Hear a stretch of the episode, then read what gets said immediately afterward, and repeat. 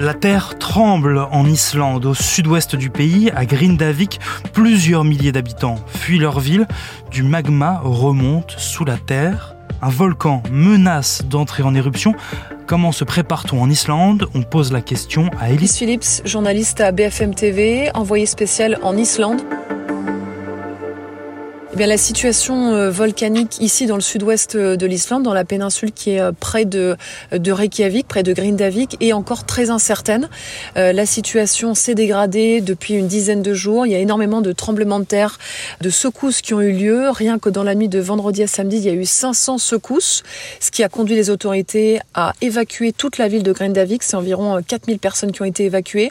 Et depuis deux jours, les autorités disent qu'elles observent un ralentissement de l'activité sismique mais ça reste préoccupant parce qu'il y a encore des tremblements de terre, des secousses dans la zone et puis un tunnel de magma qui remonte progressivement vers la surface. Pour donner une idée, il y a une dizaine de jours, en début de semaine dernière, ce tunnel de magma était euh, situé à 5 km de profondeur. Samedi matin, il était à 1500 mètres de profondeur. Samedi soir, 800 mètres seulement.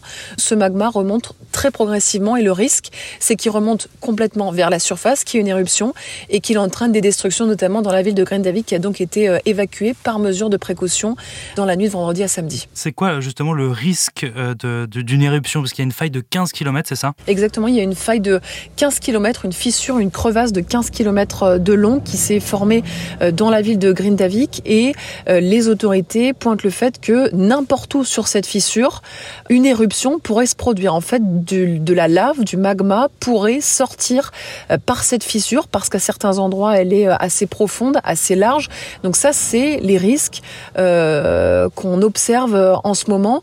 L'autre possibilité qui n'est pas exclue non plus par euh, les météorologues, les volcanologues ici, c'est une éruption au fond de l'océan. Ça, euh, ça aurait des conséquences différentes. Ça pourrait provoquer un important nuage de cendres qui s'étendrait de façon plus large. Là, avec Audrey Allos, vous êtes en Islande.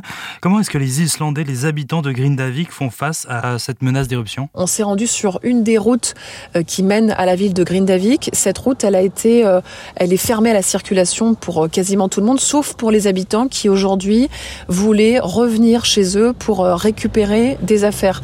On a croisé beaucoup, beaucoup d'Islandais qui ont pu passer quelques minutes chez eux aujourd'hui dans l'après-midi pour récupérer des affaires. On a parlé avec certains d'entre eux, ils nous ont dit qu'ils étaient partis en catastrophe dans la nuit de vendredi à samedi. Ils avaient à peine eu le temps de prendre quelques affaires et aujourd'hui ils ont voulu récupérer des photos, des vêtements, de la nourriture, des affaires personnelles, des choses qu'ils ont peur de perdre si jamais une éruption a lieu et qu'il y a des destructions importantes dans la ville.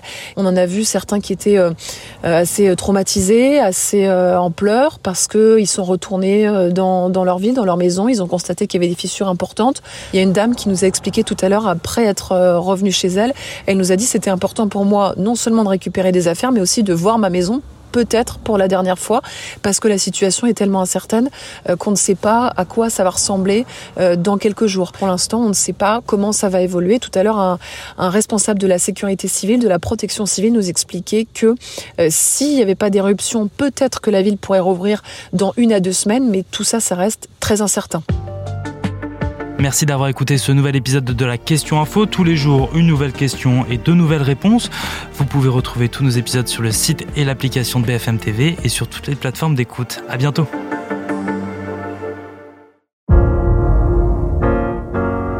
Vous avez aimé écouter la Question Info?